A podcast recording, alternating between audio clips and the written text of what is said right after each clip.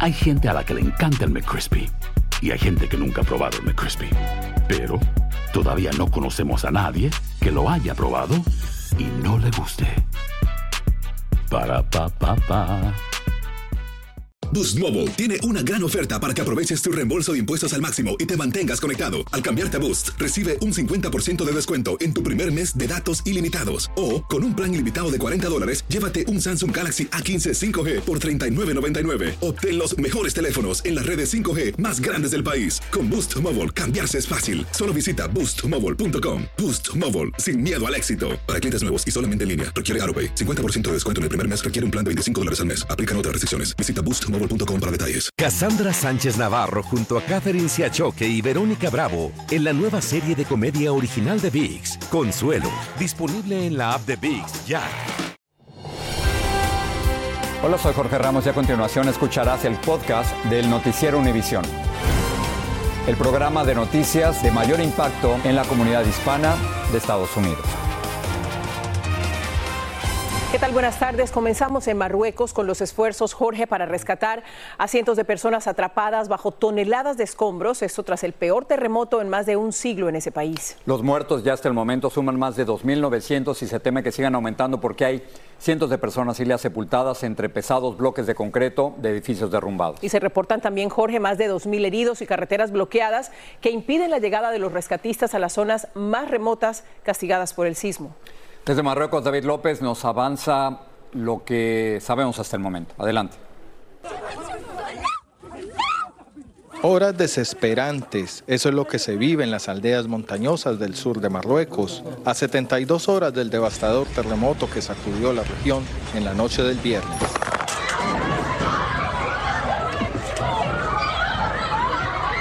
Entre los que sintieron el fuerte sismo se encuentra esta joven estudiante de teatro mexicana. Fue un momento de muchísimas emociones, había estrés, había pánico, no sabíamos qué hacer, teníamos mucho miedo. Yo personalmente nunca había vivido un terremoto antes, entonces pues fue la verdad horrible. Quería llorar, quería regresarme a México.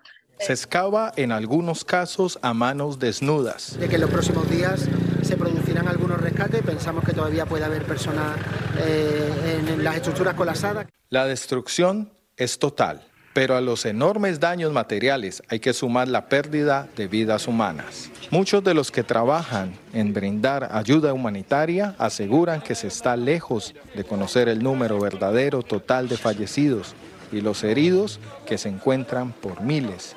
Colman la capacidad de los precarios hospitales, mientras cientos de personas se acercan a los centros de transfusión de sangre para hacer donaciones.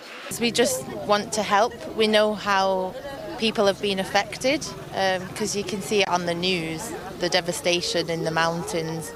Um, so we felt like this is one thing that we can do. Muchas de las aldeas se encuentran a 1.300 metros de altura. La preocupación está puesta en los próximos días, cuando inicia a descender la temperatura por la llegada del otoño, especialmente durante la noche. Y miles de personas deban vivir a la intemperie porque sus viviendas han quedado totalmente destruidas. La situación es dramática y el paso de las horas reduce las posibilidades de hallar más sobrevivientes. Ahora, la energía se enfoca en esta tarea. Cuando la naturaleza castiga tan duramente a una región, habrá que pensar cómo ayudar a los que lo han perdido absolutamente todo. En Marrakech, Marruecos, David López, Univisión. David, gracias por el reportaje. Como ya vieron, este es el sismo de mayor intensidad de la historia de Marruecos y hasta esta tarde el conteo de fallecidos superaba los 2.900. Los terremotos de este siglo que han causado más muertos han sido catastróficos. Por ejemplo, el de Haití del 2010 con más de 316 mil muertos. El de Indonesia de 2004 cobró cerca de 230 mil vidas en 20 países afectados. El año pasado, dos países, Siria y Turquía, sufrieron un sismo con más de 21 mil fallecidos y en el listado de los sismos más mortales está el de Japón, 2011, con 18 mil muertos y el de Nepal en el 2015 con 8.800 muertes. Ilia. Jorge, en información de aquí de los Estados Unidos, la búsqueda del prófugo Danilo Cavalcante cambió el fin de semana después de que su presencia fuera registrada por una cámara de seguridad de una casa a más de 20 millas de donde lo buscaba la policía. Las autoridades dijeron que Cavalcante robó una furgoneta y que intentó ponerse en contacto con personas a las que conoce. Vilma Tarazona tiene la más reciente información sobre esta cacería humana del hombre que cumplía su pena en la prisión de la que escapó por asesinar a su novia. La policía cree que el fugitivo brasileño Danilo Cavalcante aún está en Pensilvania. Estas son las imágenes más recientes del prófugo, captadas por la cámara de la casa de dos conocidos de Cavalcante cuando fue a pedirles ayuda con urgencia. No los encontró, pero habló con ellos por la cámara del timbre de la vivienda, pidiéndoles reunirse. Ellos entregaron la conversación grabada a las autoridades. Otro conocido de Cavalcante es Franco Rosa, con quien compartió vivienda durante cuatro meses antes de que lo encarcelaran. Dice que no sabía de su pasado criminal. No se miraba como una, persona mala, se miraba como una, como una persona eh, tranquila, que no quería problemas y que trabajaba mucho. Cuenta que el convicto de asesinato abandonó su casa para irse a vivir con su hermana. Dice que al día siguiente un conocido lo llamó para decirle que Cavalcante había asesinado a su exnovia. Mató su, su exnovia aquí con... Yo, ok, yo quedé, en, uh, yo quedé muy nervioso, eh, en pánico. Dice, mira, déjame llamar a la policía porque salió de aquí ayer, no sé si está en la garaje, no sé si está aquí en la casa. Yo tengo miedo y no quiero estar ayudando a él, déjame llamar a la policía. Franco Rosa les entregó estos videos grabados por su cámara de seguridad y dio información clave que permitió la captura de Cavalcante. Yo tenía videos de Daniel saliendo de la, casa, sacando su, cama, las cosas de ahí. Y tenía, en el video tenía su carro, la color del carro y el license plate.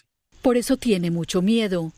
Yo estoy muy nervioso porque tengo miedo que, que él se va a Brasil y busque por mi familia o la familia de, de amigos y que hace algo mal ahí. Y Franco Rosa me dijo además que Cavalcante no lo ha contactado y que las autoridades están vigilando su casa como medida preventiva. La policía confirmó que arrestó a la hermana del fugitivo porque ella decidió no colaborar con las autoridades y está indocumentada. Regreso contigo. Gracias, Vilma. El investigador estadounidense que estuvo atrapado durante una semana a unos 3.000 pies de profundidad en una cueva en Turquía fue rescatado hoy. Mark Dickey salió de la caverna gracias al operativo en el que participaron más de un centenar de personas, incluyendo rescatistas europeos. Salió en camilla debido a su debilidad tras sufrir una hemorragia estomacal. Hay un nuevo video en el que aparece el hombre racista que mató a tres personas afroamericanas hace ocho días en Jacksonville, Florida. El video muestra los momentos en que los policías irrumpieron en la tienda para controlar al pistolero. En México, el ex canciller Marcelo Ebrard amenazó con abandonar el partido Morena si no se anula la elección interna que perdió por la candidatura presidencial de esa agrupación. Ebrard denunció graves irregularidades en el proceso que terminó con la elección de Claudia Sheinbaum como candidata presidencial de Morena. Jessica Cermeño está en vivo desde la Ciudad de México con más sobre esta disputa partidaria. ¿Qué es lo último, Jessica? Jorge, pues Marcelo le ha dado un ultimátum a Morena, aseguró que si el partido desecha su impugnación, que presentó formalmente una impugnación de 41 páginas, él ya no estará interesado en participar en este partido debido a todas las irregularidades, como bien decías, que encontró en el proceso de elección de su candidata presidencial de Claudia Sheinbaum. Pero veamos qué fue lo que dijo el ex canciller ante los medios de comunicación. Nunca he mentido, no tengo por qué hacerlo ahora. No es un arrebato, es un acuerdo político, es una convicción.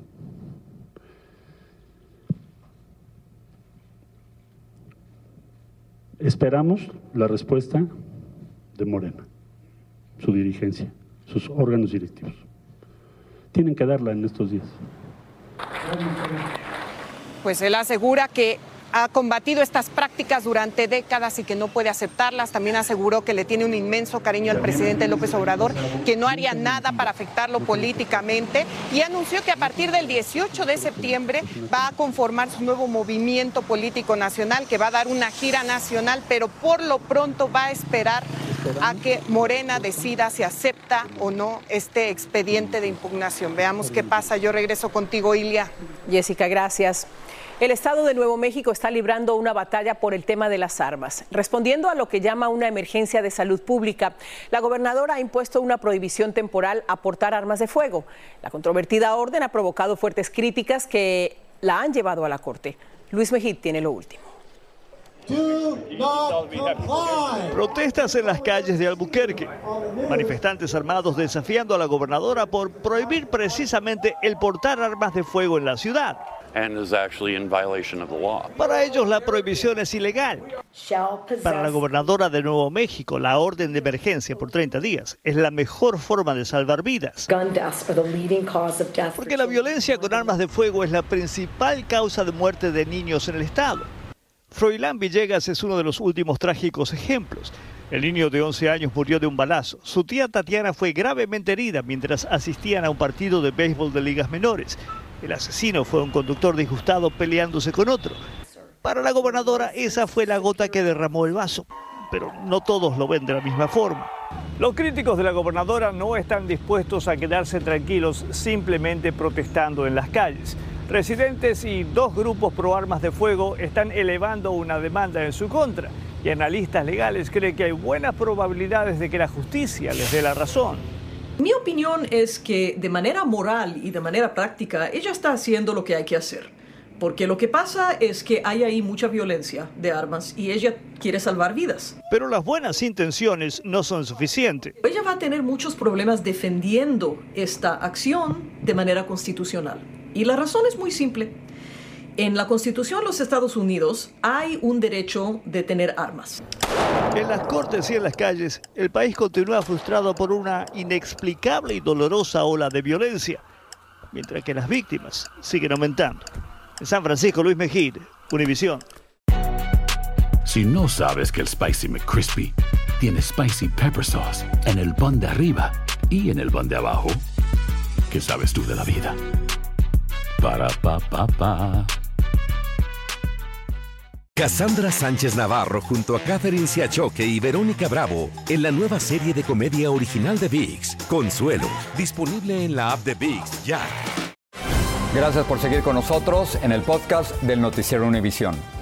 Ante la crisis que afronta Nueva York por la llegada de miles de inmigrantes, la administración Biden está considerando obligar a los inmigrantes a permanecer en Texas y otros estados fronterizos mientras se resuelven sus casos de asilo. Los inmigrantes, mientras tanto, serían monitoreados con grilletes conectados a un GPS. Reina Rodríguez tiene todo. Muchas de las personas ya venimos con algo en mente, ¿verdad? Algo planificado, que queremos estar con nuestros seres queridos. El plan de la administración Biden estaría explorando obligar a ciertas familias inmigrantes que ingresaron a los Estados Unidos de manera irregular a permanecer en Texas u otros estados fronterizos. Así nos afectaría bastante, porque ya estaríamos como en el limbo.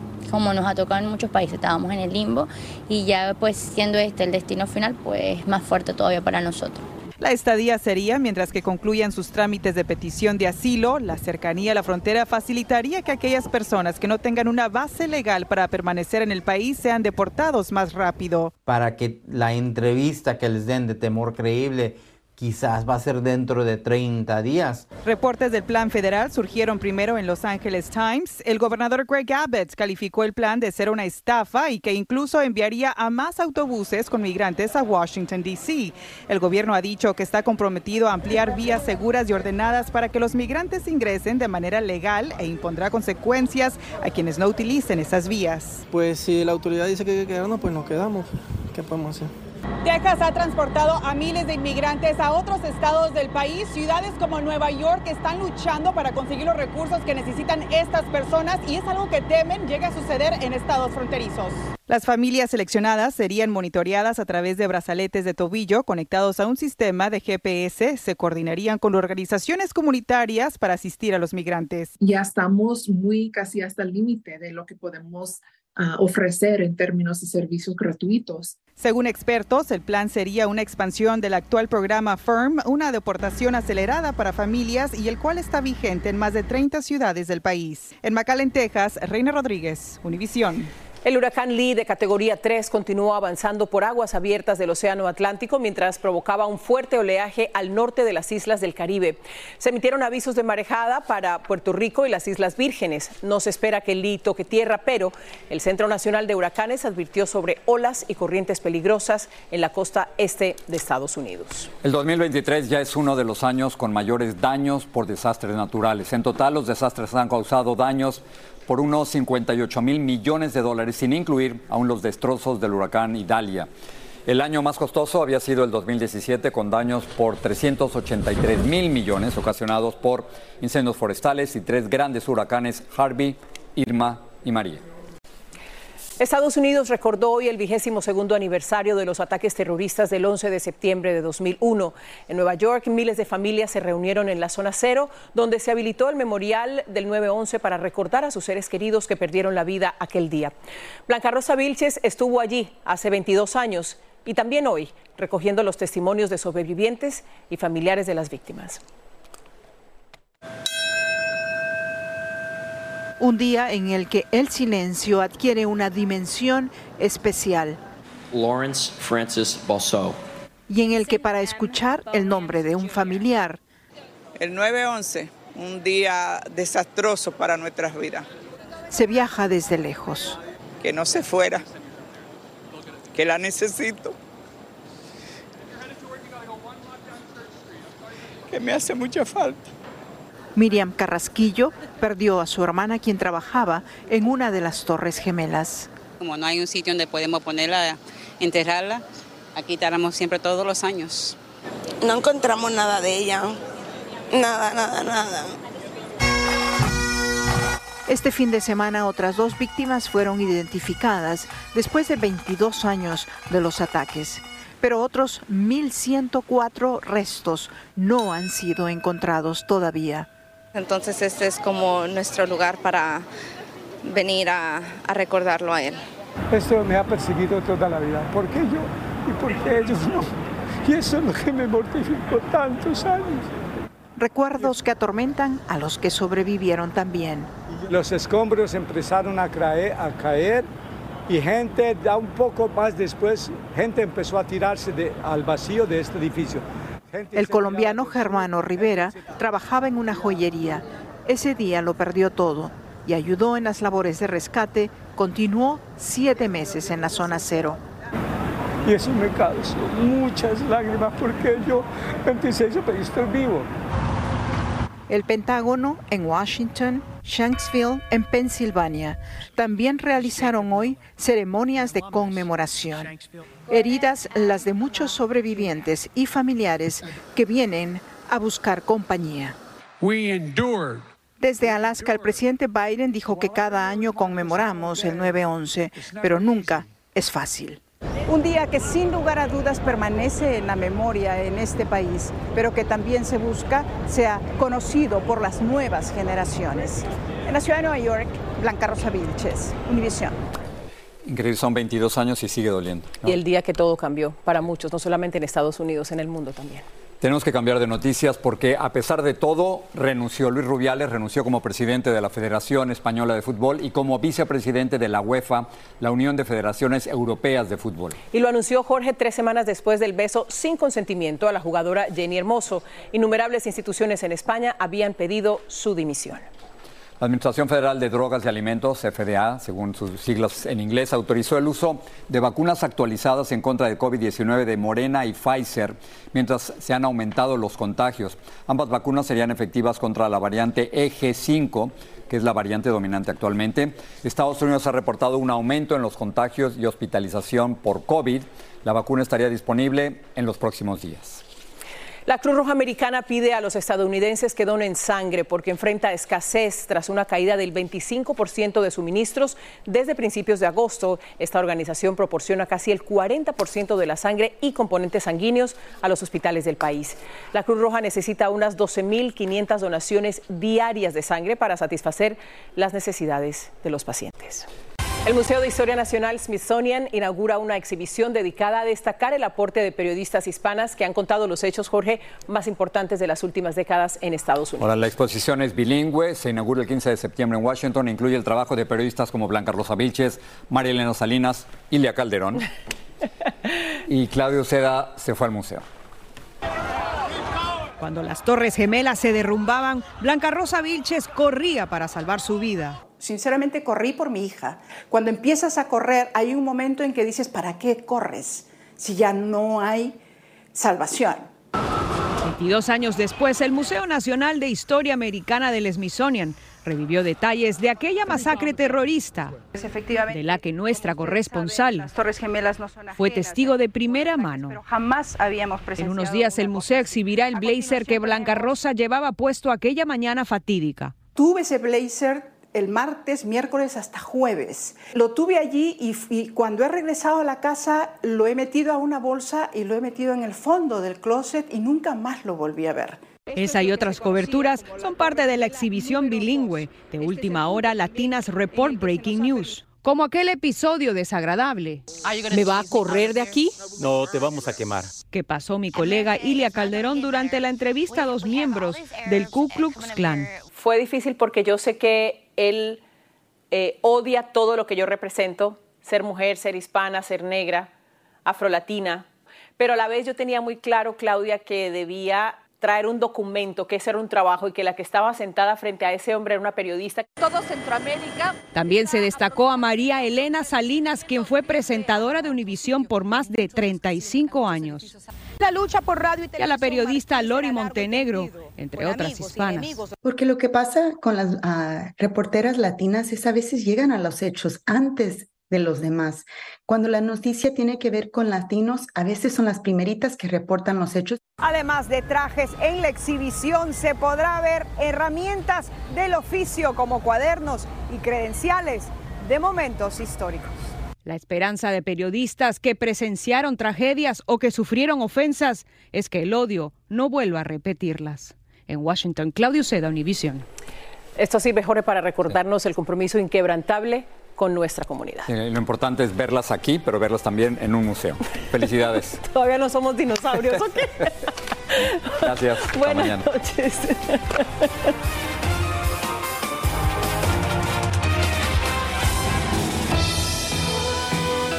Así termina el episodio de hoy del podcast del Noticiero Univisión. Como siempre, gracias por escucharnos.